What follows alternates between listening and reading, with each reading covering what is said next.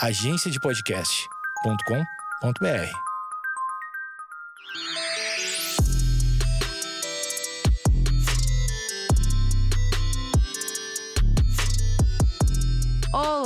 está começando mais um Vaginaria Podcast. Aqui você encontra conteúdo para libertar, acolher e divertir mulheres. Eu sou feminista, não sou mais, agora eu sou ex-louca, caralho. É verdade. É isso, e agora sou só eu, o podcast é meu e segura na mão de Deus e vai.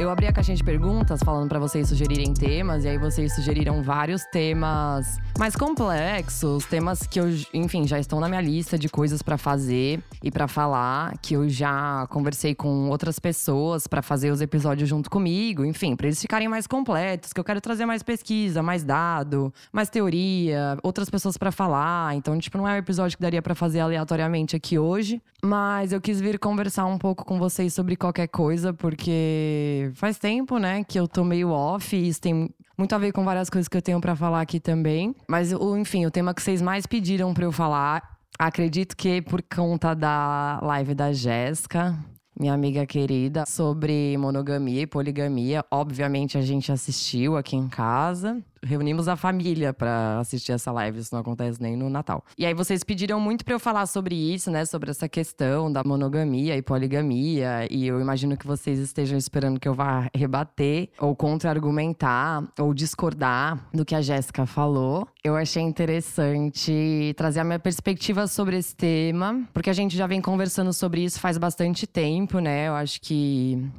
mesmo antes, né, gente? Eu, eu acho. Se, eu, se alguém tem uma memória melhor que a minha, me lembra. Mas mesmo antes de eu começar meu último namoro e tal, a gente já tinha esse, esse diálogo sobre isso aqui. E aí depois a gente só ampliou ele, né? E eu venho falando bastante sobre isso com vocês. Enfim, gente, o que, que a gente pode falar sobre isso, né? É engraçado porque eu venho sentindo, né? Enfim, desde que a gente começou a conversar sobre isso, não sei se porque é um tema que realmente as pessoas estão buscando e se interessando e, e refletindo a respeito, ou se é a impressão que eu tenho porque vocês acompanham a minha vida e eu divido a minha vida e vocês demonstram interesse nisso. Eu não sei, entendeu? Tipo, se é uma tendência aí das pessoas a quererem. Mas eu imagino que seja, porque, né, com a Jéssica também, imagino... vocês pediram bastante para ela falar sobre esse tema. Então eu acho que é algo sobre o que todas nós estamos refletindo, né, a partir das nossas experiências pessoais e dos nossos estudos, é, da nossa perspectiva feminista radical sobre a vida, né. Enfim, acho que eu posso falar um pouco sobre o que eu penso sobre o que eu vivo,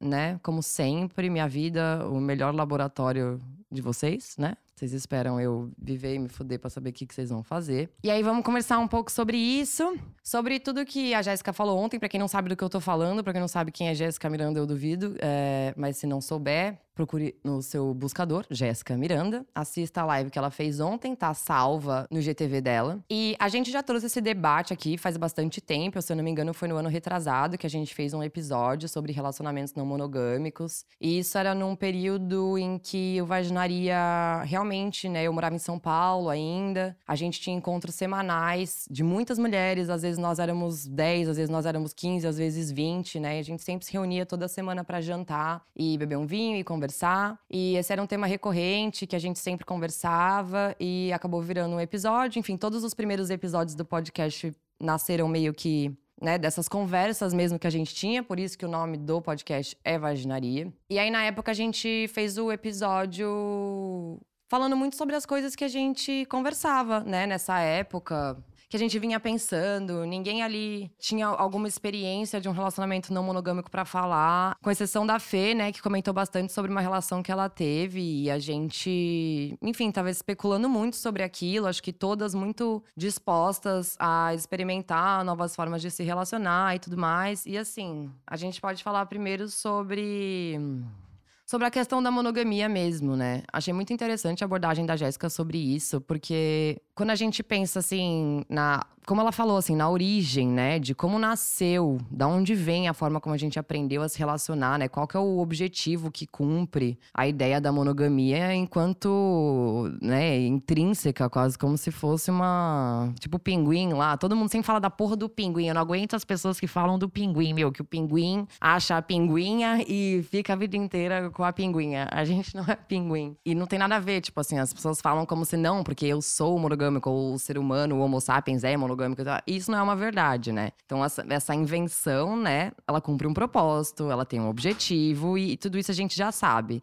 Como tudo que a gente conhece na vida, né, e tudo que foi construído socialmente, o objetivo é sempre oprimir mulheres, possuir mulheres, violentar mulheres e blá blá blá mulheres. Aí, a questão é a seguinte dentro de tudo que a gente experiencia na vida, entendendo que nós somos seres, né, que a gente vive em sociedade, não tem como a gente pegar e falar, ah, eu estou livre de tudo. Na minha cabeça, na minha bolha que eu criei aqui no meu campo de força em volta de mim, o gênero não existe, não existe pornografia, não existe estupro, não existe violência doméstica, não existe nada dessas coisas que eu odeio. Então eu consigo viver livre de todas as amarras. A gente não tem como fazer isso, né? Então, é óbvio que apesar, né, desse entendimento que a gente tem sobre o que a monogamia socialmente representa, a gente tem que inserir, né, dentro da forma como a gente vai se relacionar, as nossas experiências, as nossas possibilidades emocionais mesmo, né? Porque nós, nós temos histórias, nós temos feridas, né? Como a Jéssica muito bem falou, se relacionar é tocar em, em feridas muito profundas, espaços, né? Visitar espaços dentro de nós mesmas que muitas vezes a gente evita. É aprender muito sobre a gente, é aprender muito sobre o outro, encontrar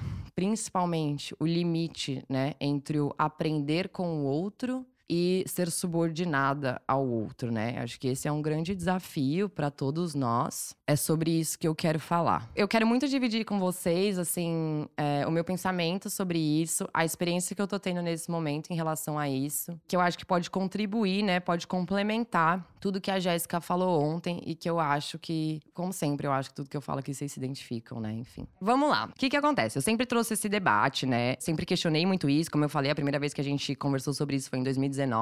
E aí, no final de 2019, começo de 2020, né? Eu tive um relacionamento monogâmico, que eu não queria que fosse monogâmico desde o princípio. Depois que eu terminei, eu conversei muito abertamente aqui com vocês sobre isso, né? Vocês sabem, enfim, quem acompanhou aí a, a novela da minha vida, sabe que esse foi um ótimo capítulo. Enfim, foi uma relação onde realmente eu vi que era sobre a pessoa me ter como posse, não fazer na absolutamente nada para me merecer, né? Ou, ou, e não para me merecer como se eu fosse algum tipo de recompensa, um produto, mas para merecer fazer parte da minha vida, né? Para merecer dividir os dias comigo, né? Não, é realmente alguém que não tava à minha altura em diversos aspectos, né? Intelectual, emocional, enfim. Então, de fato, existiu a necessidade daquela pessoa de me prender, né? De falar, ó, oh, você é minha, porque eu sei que eu sou uma bosta, e se você ficar com qualquer outra pessoa vai ser melhor do que eu. Foi basicamente isso. Ah, na hora, assim, né? A gente é apaixonado, perde a noção, as borboletas no estômago, fica emocionada, faz cagada, se envolve com as pessoas, depois não consegue mais largar. E aí dá essa merda toda, depois, quando dá uma merda mais gigante toda, vem aqui, faz uma live e vira conteúdo e continua trabalhando. Mas aí o que, que acontece? Depois que eu terminei esse relacionamento, né? Eu, eu tive bastante tempo, por conta do nosso amigo coronavírus, pra pensar, refletir demais sobre né, quais foram os reais problemas ali na aquela relação, né? De que forma que a, a ideia da monogamia ou da Isabela como posse foi o que cagou a história inteira ali. Porque realmente foi uma relação que ela era muito boa até o momento em que foi declarado eu sou seu, você é minha. Daí pra frente, foi só pra trás. Enfim, gente, como muitos de vocês sabem, a minha psicóloga é a melhor do Brasil. E aí a gente conversou muito sobre isso, né? Sobre a forma como eu me relaciono, não só com homens, mas com amigas, né? Com comigo, com a minha vida, de que formas eu tenho que me proteger, as coisas que eu tenho que prestar atenção, enfim. E durante esse período todo eu fui, né, segurando esse diálogo aí com vocês, abordando esse tema com vocês através de reflexões muito pessoais minhas, nenhuma teoria, até porque a gente pode estudar tudo no mundo, chega na hora do vamos ver, entra uma série de coisas pessoais, né, de experiências e perspectivas que são individuais realmente, e, e a gente tem que ver o que, que funciona para cada um, como a Jéssica muito bem falou ontem também. E aí eu fui me relacionando com algumas outras pessoas nesse meio do caminho, pessoas muito massa, né? Então, assim, a partir de todos esses diálogos e de toda essa imersão ainda maior, né, de autoconhecimento, ainda maior do que a que eu já tinha tido antes, por uma série de outros motivos, eu realmente só me relacionei com pessoas muito legais, porque eu tenho muito carinho hoje e tal. Mas pessoas que, de um modo geral, é que não tinham a ver comigo. Tinham a ver comigo porque eu estava me relacionando com essas pessoas. Mas eram pessoas que não tinham super a ver. Tipo assim, eu não tinha uma perspectiva de me relacionar com essas pessoas no sentido de que sempre em algum ponto, tipo, sabe, não batia ou atrasaria a minha vida de alguma forma, seja profissionalmente ou intelectualmente ou emocionalmente, enfim, aquela coisa de realmente eu aprendi, né, depois desse auge da loucura que eu vivi, a não me relacionar com pessoas que estão muito aquém de qualquer coisa que eu mereço, né? Enfim, isso aconteceu. Acho que foi, sei lá, fiquei com umas três pessoas nesse, nesse meio do caminho, né? Até que me fudi, né, gente? Tô aqui enrolada de novo. Aí, o que, que aconteceu, gente? Quais as outras pessoas, né, com que eu me relacionei nesse meio do caminho? eu não tinha um elo assim, sabe, de vida, uma, uma conexão de fato ali, de relacionamento mesmo, sabe? Porque, como a Jéssica falou, relacionamento não é um, ai, vamos transar e se sentir vivo e bagunça e depender um do outro e virar o foco da vida um do outro, né? O relacionamento é uma troca. Então, eu não, não tinha o nível de troca que eu aprecio, né, e que eu valorizo, ou que é importante para mim, com essas outras pessoas, apesar de serem pessoas muito queridas, enfim, que eu amo de paixão. E se tornaram amigos. Mas aí apareceu essa outra pessoa na minha vida, uh, com zero pretensão de ser alguém com quem eu tivesse essa troca. E essa troca aconteceu pra caralho, assim. Tivemos algumas conversas nesse meio do caminho, ainda é uma coisa muito recente. Mas o diálogo é uma coisa frequente aqui nessa casa, então a gente já tem bastante conteúdo para falar sobre isso. O que, que aconteceu? Aí eu vou falar da minha perspectiva e o porquê que eu concordo com a Jéssica com tudo que ela falou ontem e acrescentar ainda algumas coisas. Então vá conheci esse boyzinho, tal, não sei o que, se beijou, bibi, bababá e se curtiu bastantão. Aí depois a gente se curtiu mais e mais e mais e mais. E aí a gente conversou mais e mais e mais, e foi mais e mais e mais legal. E nesse princípio, né, tanto ele quanto eu, a gente saiu de relacionamentos ruins recentemente. Então a gente tinha zero pretensão de virar qualquer coisa um do outro, assim, mas, né, de ter qualquer conexão emocional do nível que a gente acabou tendo e tal. E aí a conversa, né, desde o princípio foi tipo, pô, a gente quer liberdade, a gente não quer pertencer a ninguém, porque isso causou problema para nós dois no passado. A gente tá afim de experimentar uma nova forma de se relacionar, né? Porque tudo que a gente fez até hoje deu errado, então vamos fazer diferente para ver se dá certo, né? E a nossa conversa inicial é, foi essa. E tava tudo bem, né? Tava tudo bem ficar com outras pessoas, tava tudo bem. Tudo bem. E está tudo bem ainda. É, mas a conversa ela vem mudando a partir das experiências que a gente vem tendo, que é o que eu quero trazer para vocês aqui, né? Como é que a coisa funciona na prática e o porquê que eu acho que todo aquele ideal que eu tinha, né, de não, realmente só a relação não monogâmica dá certo, está indo por água abaixo. Então tem alguns pontos. O primeiro deles, assim, que foi uma coisa que pegou a gente logo de cara, assim, é porque como a gente tava numa. está, né, numa vibe muito boa, muito leve, de muito respeito, de muita honestidade, né? De alegria, de a gente se divertir. De tá tudo muito bom, assim, sabe? A sorte de um amor tranquilo com uns gostos de fruta mordida. As pessoas começaram a querer entrar no meio, assim. Eu parei para pensar sobre isso, sabe? E virou uma coisa assim, que realmente, tipo, a galera aqui, assim, dos conhecidos, tipo, é uma coisa que as pessoas ficam comentando, sabe? E eu parei para pensar, né? Nossa, por que, que tá todo mundo tão interessado em participar, né? Dessa alegria compartilhada nossa.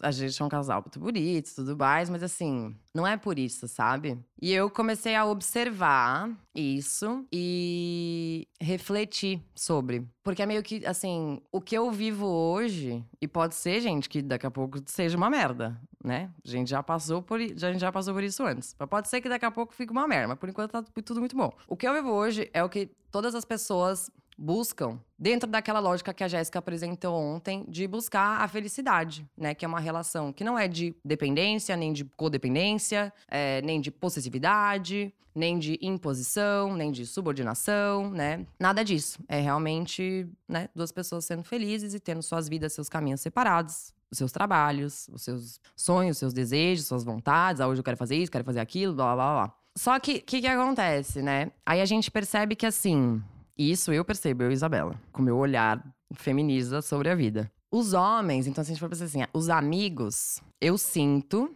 que eles olham e ficam felizes pelo cara. Tipo, ah, tua mina é massa, que da hora pra você. Tô ligada que é uma relação aberta, mas ainda tem essa ideia de, tipo, a mina é tua. Então, tipo, existe, né, uma barreira ali. E eles conseguem olhar com alegria, né, para aquele amigo que, que tá feliz, que tá com uma pessoa que é divertida e que tá bem, que tá tudo certo. Agora, as mulheres em volta enxergam dentro desse núcleo aqui, né, que é esse casalzinho sobre o qual eu tô falando, uma segurança, né? Tipo, um lugar seguro. E aí, esse é o diálogo que eu venho trazendo sobre esse primeiro ponto, né? Que é para as mulheres solteiras. E isso foi uma coisa que eu trouxe até num post que eu fiz aqui, falando sobre a vida da mulher solteira ser uma roleta russa né? A gente vai ficar com alguém, a gente vai sair com alguém, pode acontecer absolutamente qualquer coisa que a gente nunca nem imaginou que pode acontecer, né? E quando eu converso sobre isso com homens, os caras falam, gente, mas tipo o quê? Eu falo, cara, eu não sei. Vocês conseguem inventar coisa para fazer que a gente. Nossa, a gente já passou por tudo e ainda assim a gente não consegue imaginar qual vai ser a próxima merda que vocês vão inventar para fazer, né? Então a vida da mulher solteira ela é realmente essa roleta em que tudo pode acontecer. E pro homem não é assim, né? Então, o que eu sinto é que existe, né, com essas mulheres, né, que desejam fazer parte dessa relação, existe uma segurança. É uma confiança nele, por ele ser ele, e é uma confiança em mim, por eu ser eu, né? Acho que todo mundo sabe. E, de novo, uma double confiança nele, por ele estar comigo. Né? Então, existe a segurança da minha proteção, né? E isso é uma coisa que eu, enfim, já trouxe até em outros, outras conversas que eu tive aqui com vocês. Sei lá, por exemplo, amigas, já aconteceu, né? De uma ex-amiga ficou com um cara e o cara fez uma merda com ela. E ele não teve medo, né? Ou não pensou duas vezes antes de fazer essa merda com ela. Mas quando ele fez, a primeira coisa que ele falou para ela foi: Não conta pra Isa que eu fiz isso. Quer dizer, eu não te respeito, mas não conta pra Isa que eu não te respeito, porque eu tenho medo dela. Então, eu sinto que entre as mulheres que se aproximam de nós existe esse sentimento, assim, sabe? De confiar em estar nesse ambiente aqui entre nós, é, também pela proteção da, da Feminiza. E isso é uma questão complicada. É, é, algo que eu nunca tinha parado para pensar, porque eu nunca tinha tido essa experiência e que agora eu realmente parei para pensar, né? Até que ponto a gente está se relacionando com outras pessoas e até que ponto a gente está servindo de tapar o buraco dessas outras pessoas. Até que ponto a gente está sendo refúgio de outras pessoas e até que ponto a gente está comprometendo o nosso espaço, né, o nosso tempo um com o outro, a profundidade da nossa relação para tapar o buraco dessas outras pessoas. Eu nunca teria pensado nisso se eu não tivesse passado por essa experiência. Por isso que eu acho que ela é tão importante, sabe? É, é, algo que nunca tinha me ocorrido como possibilidade em, em todas as vezes que eu me opus à monogamia é, ou que eu me coloquei a favor de relações não monogâmicas. Eu realmente não. É isso, gente, aquela coisa, só vivendo para saber, e aí vocês sabem que eu vivo, daí eu venho, falo aqui e vocês aprendem, né? Então esse é o primeiro ponto. Pensa se fosse vocês, tá, gente? Vocês moram aqui em Florianópolis, vocês são amigas da gente, né? E aí vocês vivem se relacionando, vocês estão aí, solteira, na pista, né? Aí baixa o Tinder, aí não sei o que que faz mais, aí conhece o amigo do amigo, da amiga, blá blá blá blá. E isso falando de mulheres heterossexuais, tá, gente? É sempre, enfim, o que eu tenho respaldo para falar, vocês sabem. E aí vocês são amigas da gente, e aí vocês, enfim, passam a vida toda ficando com outras pessoas, várias pessoas, sempre dá merda, porque a gente sabe que sempre dá merda. E tem essa sensação, né, que a gente conversou já anteriormente, de a vida da mulher solteira ser uma roleta russa, em que tudo pode acontecer. Então, né, a gente nunca sabe quando a gente vai marcar um date com um boyzinho e a pessoa vai, sei lá, entrar na casa da gente estuprar a gente, ou ser violenta de qualquer forma, ou ser invasiva de qualquer forma. Tipo, todo date inofensivo aparentemente, para uma mulher, pode virar um grande trauma, né? Que é o que geralmente acontece. Então imagina que vocês são amigas da gente, vocês estão vendo a gente ter uma parada super massa e vocês sabem que existe um espaço aqui de a gente querer viver coisas junto. E, e, e aí eu não falo só da questão do, ai, sabe, beijar, transar, mas de tipo, de sair para jantar junto, de assistir um filme em casa junto, de, de se relacionar de fato, né?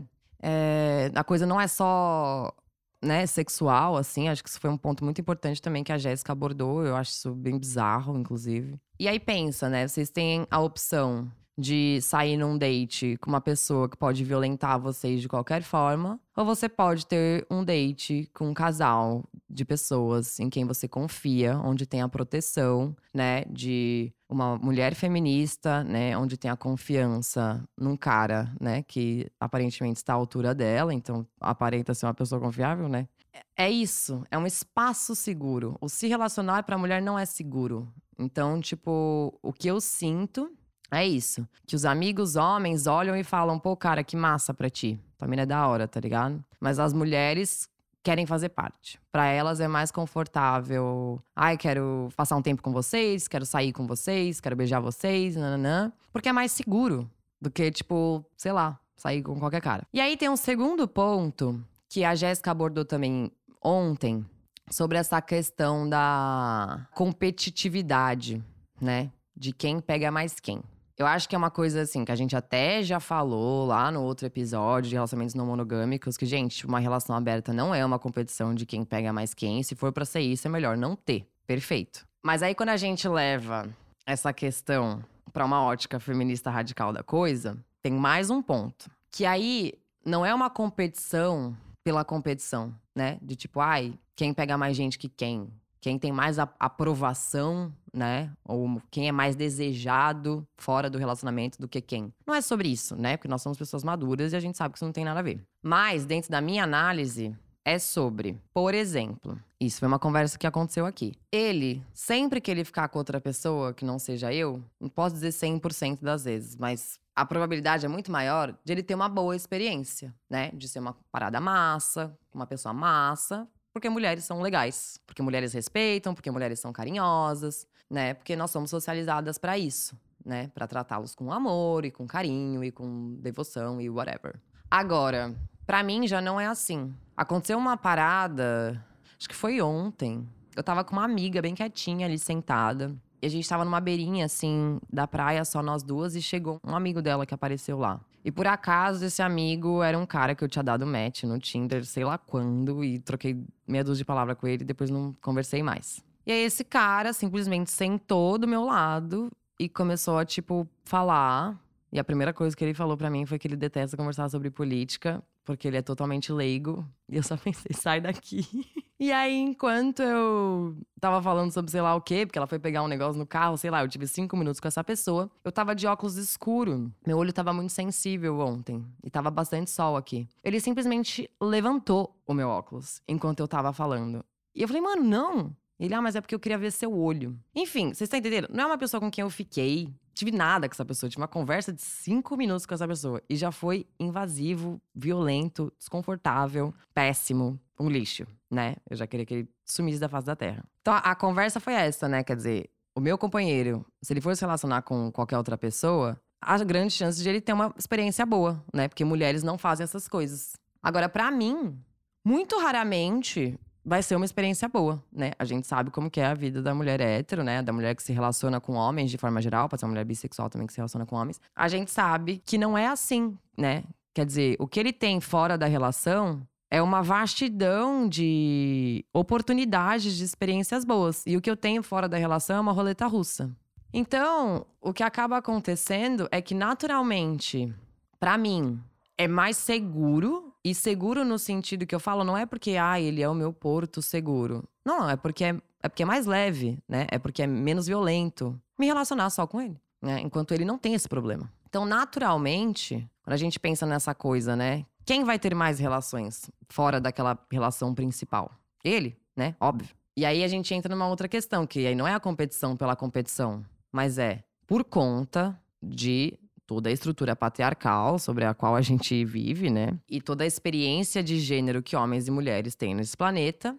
vai existir um desequilíbrio. Vai ser uma coisa que vai ser muito mais favorável para ele. E aí eu, enquanto feminista radical, tenho um problema muito sério com isso. Então não é sobre, ah, ele tá transando mais que eu, tá beijando mais que eu, ai, tenho ciúme que alguém toque o corpo dele, sei lá, essas coisas que as pessoas pensam que não faz sentido nenhum para mim. Não é sobre isso. É sobre o sexismo, né, sobre um desequilíbrio na relação dessa perspectiva. Esses foram dois pontos que estão me fazendo refletir, né, realmente, é, reconsiderar aquilo que a princípio para mim fazia sentido. E tá tudo bem, né? Isso é, isso é uma coisa que eu acho que é muito importante, gente, porque eu vejo as pessoas lidando com essa questão do relacionamento aberto com muita irresponsabilidade. Isso é uma coisa que a gente se, se comprometeu a não fazer, né? Em poder existir o diálogo do tipo, tá tudo bem se tu não te sentir confortável com qualquer coisa e a gente vai conversar sobre isso e a gente vai decidir o que fazer sobre isso. Então, nesse momento, eu ainda prefiro manter desse jeito porque eu tô amando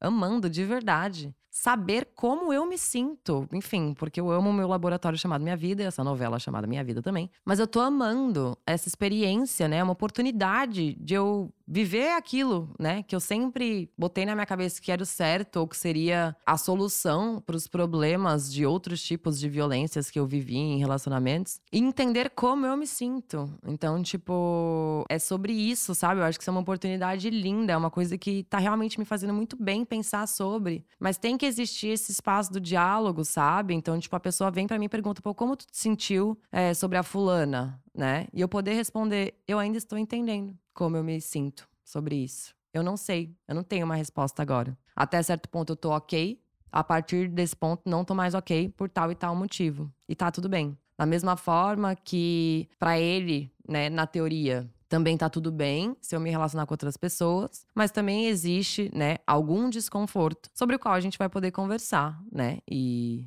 e pensar no que fazer, né? Até onde a gente pode ir, o que, que vale a pena a gente fazer, como a gente vai se machucar menos, como a gente vai encontrar uma forma de não ceder o que a gente não quer ceder, né? De não abrir mão das liberdades que a gente faz questão de ter. Enfim, gente, tipo, por isso que eu sempre falo, tipo, Todo mundo me pergunta sempre isso. Ai, relacionamento aberto, relacionamento aberto. Tipo, sabe, com uma superficialidade, assim. Eu acho que essa é uma questão tão profunda, tão cheia de peculiaridades, sabe? Eu não sei, gente. Tipo, eu tô amando de verdade, assim. Acho que eu tô até meio. Porque fazia tanto tempo que eu não vivi uma coisa diferente, sabe? Que eu tô até meio obcecada, assim, por refletir sobre isso e observar tudo que acontece todos os dias ao nosso redor e entendendo, sabe? Pra. Enfim, porque eu sou fascinada por pensar relacionamentos, né? Uma coisa, é um tema que realmente me pega, assim, eu acho interessante. Então, para mim, tá sendo muito massa refletir sobre isso, ressignificar algumas coisas que eu acreditava, reconsiderar outras coisas. E é isso, né? Uma outra coisa que eu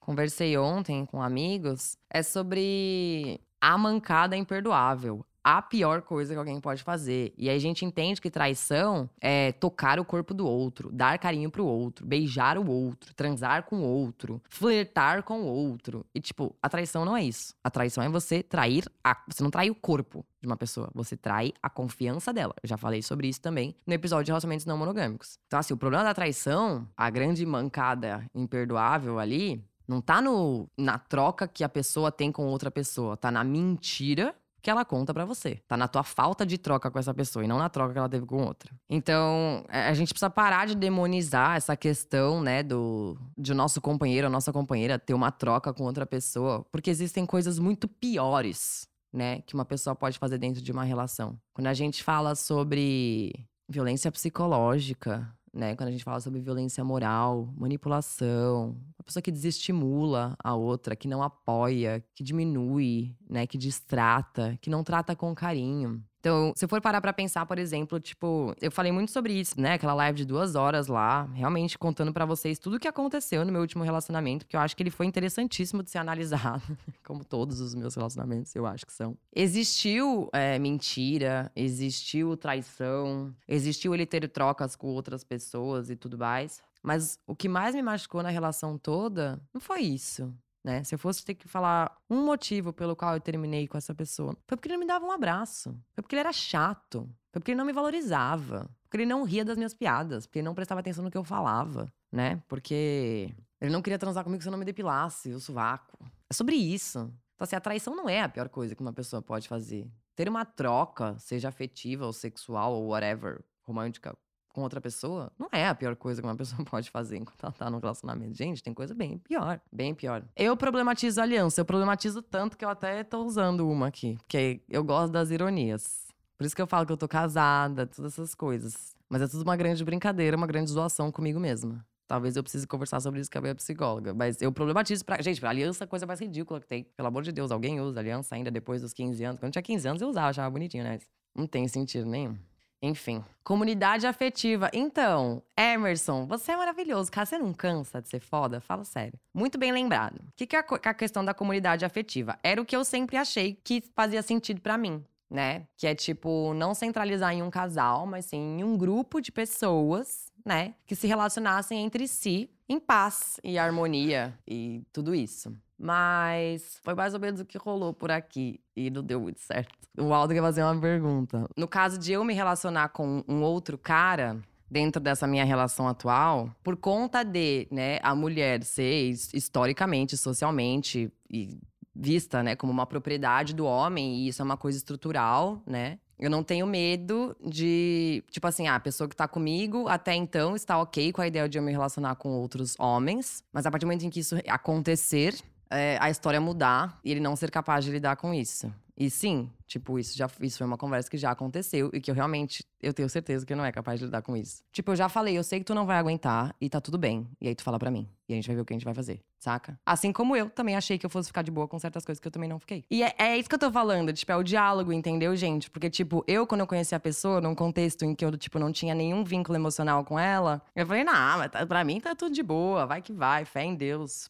Segura na mão dele e vai só para trás. Mas conforme as coisas foram acontecendo, existiram situações que me geraram desconfortos. Mas eu tive o espaço para falar, tal coisa me gerou um desconforto. Não quero lidar com isso. É sobre isso. Tem que existir o espaço para o diálogo, né? Tanto para ele quanto para mim. Sobre a não monogamia, existe o medo do parceiro encontrar outro alguém e se apaixonar. Numa relação monogâmica, isso seria um pouco mais difícil. O que acha sobre? Eu acho o seguinte, gente, que aquela história. E isso é uma puta questão. E, e que tem sido uma conversa recorrente aqui também. Quer dizer, então é interessante você prender uma pessoa para que ela não tenha a oportunidade de saber que ela se, se identificaria mais com outra pessoa do que com você. Por que é que você quer estar com essa pessoa, então, né? Né? Essa é a parada. E aí, de novo, eu volto para aquele assunto, né? Não quer dizer que uma pessoa seja melhor do que a outra, mas tem conexões que são únicas. Né? É, tem pessoas que têm a ver, que combinam, né? Que querem as mesmas coisas, que se, que se comunicam da mesma forma, que se divertem da mesma forma, enfim. Então não é sobre você ser substituído por uma outra pessoa que é melhor do que você. É sobre a pessoa com quem você se identificou se identifica mais com outra pessoa e tá tudo bem. Faz sentido você botar uma cerca em volta dessa pessoa e falar: não, tu não pode ver o mundo lá fora, porque senão tu vai descobrir que tem gente mais legal do que eu. Para, né? Não faz sentido nenhum isso. Mas aí, de novo, a gente volta pra socialização de homens e mulheres. Quer dizer, os homens são quem está em verdadeira competição, né? Então eles realmente têm medo de que a gente conheça alguém mais legal. E aí, esse é o ponto que eu trouxe sobre a história da monogamia no meu último relacionamento. Porque eu sei e eu sempre soube desde o primeiro momento que o grande medo dele era porque ele sabia que ele estava muito aquém de qualquer coisa do que eu merecia e ele tinha pavor de que eu descobrisse isso, né? De que eu conhecesse outra pessoa e falasse, mas esse cara aqui nada a ver, o outro aqui tem tudo a ver comigo, vou ficar com esse outro. Esse era o medo dele. Mas aí tem a questão das mulheres, né? Por que que para as mulheres é mais difícil encarar essa possibilidade de o homem se apaixonar por outra mulher. Que foi uma coisa que aconteceu aqui, dentro dessa história toda que eu, que eu tô contando. Porque, naturalmente, a gente é conduzida a entender a outra mulher como uma concorrente. Então, para onde a gente vai levar? Como a gente vai encarar o fato desse cara, né, com que a gente tá tendo uma relação, se relacionar com outra pessoa? A gente vai pensar, ela é mais bonita do que eu? Ela é mais autêntica do que eu? Ela é mais engraçada? Ela é mais divertida? Vai sempre pra comparação né, com aquela outra mulher. E a gente, dentro de todo, né, todo o complexo de Cinderela, construído aqui na nossa cabeça. Só quem lê e quem fizer o clube do livro vai entender do que eu tô falando, que eu não vou explicar isso aqui agora. Eu tenho todo um clube do livro para explicar isso, que é um assunto complexo. Né, dentro de todo esse complexo de Cinderela, esse senso de incapacidade dentro da nossa cabeça, a gente vai sempre partir da ideia de que se a pessoa se apaixonou por outra pessoa, é porque nós somos piores. E aí ferrou, né? E a gente tem que começar a encarar isso de outra forma. Quer dizer, não é porque a gente é pior, é porque a gente é diferente. Talvez a gente mesmo esteja criando um monte de expectativa e se iludindo que a gente combine com uma pessoa. Sendo que, na verdade, a gente nem combina com aquela pessoa. A gente combinaria muito mais com, a, com outra pessoa. Mas tu quer possuir aquela pessoa. Você quer que aquela pessoa seja sua propriedade, porque ela é sua meta. E ela tem que achar você a mais foda entre as mulheres. E não pode olhar para outra mulher, porque senão vai descobrir que tu não é a mais foda, tá ligado? E é esse o ponto que eu trago quando eu falo que eu hoje sei que não existe concorrência para mim. É porque eu sou foda pra caralho? Eu sou foda pra caralho. Mas é porque eu sou a mais foda entre as mulheres? Não. É porque eu amo o que eu sou. Se a pessoa que eu tô achar mais legal ficar com outra pessoa, boa sorte, vai lá. Eu continuo amando o que eu sou. Vocês estão entendendo? Não dá mais pra gente ficar nessa logiquinha, sabe? De, ai, mas pode se apaixonar por outra pessoa. Tá bom, aí se apaixonou, vai fazer o quê? A cerca não é a solução. Né? Talvez você se conhecer mais, se explorar mais, né? Mergulhar mais dentro de ti e amar mais o que tu encontrar, seja uma solução melhor do que a cerca. Ó, é errado pensar, eu já não confio que em homens e relacionamentos monogâmicos se cuidem, se previnam sexualmente. Imagina no relacionamento aberto. Com certeza. Mas aí eu volto numa outra questão. Não dá pra gente se relacionar com pessoas em que a gente não confia. Como muito bem Jéssica falou ontem, né? O relacionamento, ele não é uma brincadeira. Ele é um processo muito intenso, onde tem que haver a confiança, né? Então, assim, se tu vai se relacionar abertamente, não monogamicamente, uma pessoa que você acha que existe a possibilidade de, de não se cuidar, né? De não se proteger contra ISTs, né? Imagino que é disso que vocês estão falando. Não tem por que se relacionar com essa pessoa, né? Se o seu diálogo não tá aberto, se não existe honestidade, não tem como se relacionar nem monogamicamente, nem não monogamicamente. Só rala e foda-se. O que fazer quando não gosta de mulher e não confia nos homens? Fica tranquila, vive o teu processo. Tu não precisa ficar com ninguém, né? Fica ótima sozinha. Até você respirar, se conhecer, ou se abrir na tua, no, no, no teu passo, na, no teu ritmo para conhecer pessoas. É isso, tá, galera? Era essa conversa que eu queria ter e foi interessante que, né, que vocês ficaram esperando aí eu, eu falar alguma coisa sobre a live da Jéssica. E foi massa, porque é uma coisa que realmente tem ocupado a minha a minha mente, meu coração, assim, nos últimos dias. E eu não tinha pensado em dividir isso com vocês nesse momento, mas eu sempre gosto de dividir tudo com vocês. Então, que legal. Então é isso, gente. Até o próximo episódio, na próxima aventura da minha vida, que nem Deus sabe qual vai ser. Espero poder sempre ter vocês por aqui, no Instagram, no podcast, no TikTok principalmente. Me segue lá, quem ainda não me segue, que eu adoro. Apoiem a livraria, tá? Apoiem a livrarista, porque esse podcast aqui, a única coisa que ele sabe fazer é ser crítico para aceitar patrocínios. Tá bom? Apoiem a agência de podcast, apoiem o Vaginaria, apoiem a livrarista, que tudo é feito com muito amor. Todo mundo dentro desse processo, desse conteúdo aqui, é, acredita muito no que tá fazendo, tem muito amor pelo que tá fazendo, faz de coração porque acredita que é bom para as outras pessoas, tá? Boa semana para todo mundo, obrigada pela companhia e a gente se vê por aí. Beijinho.